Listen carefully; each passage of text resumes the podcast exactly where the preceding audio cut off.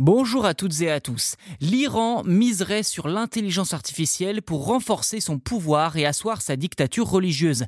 C'est du moins ce que rapporte le Financial Times, auquel certains officiels iraniens auraient expliqué que le pays chercherait à moderniser ses institutions religieuses. Ainsi, l'État encourage à se familiariser avec les nouvelles technologies, à condition bien sûr que cela respecte les règles édictées par l'ayatollah Ramenei.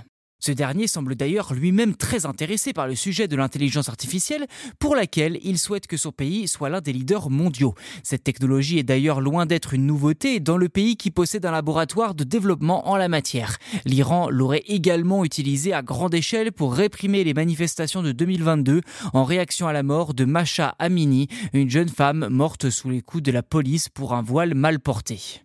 Et le meilleur exemple que l'on puisse trouver en ce qui concerne l'intérêt de cette technologie sur les affaires du pays concerne les fatwas.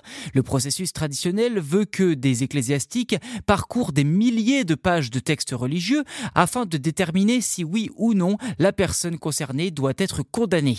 Un processus qui dure généralement une cinquantaine de jours, mais selon Mohammad Godbi, le dirigeant d'un incubateur d'entreprise de tech iranienne, l'intelligence artificielle permet de ramener ce délai à 5 heures à peine. Cette utilisation surprenante de l'IA rappelle d'ailleurs l'histoire de cet avocat américain qui chargeait ChatGPT de préparer ses dossiers d'accusation et qui finalement a été rattrapé par la justice pour son comportement.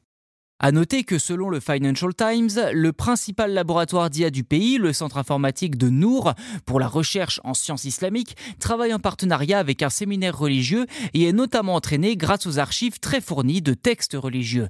Cela pourra peut-être donner naissance à une IA efficace, mais vu le corpus, on peut imaginer qu'elle soit très différente de ChatGPT et les autres chatbots que l'on connaît actuellement.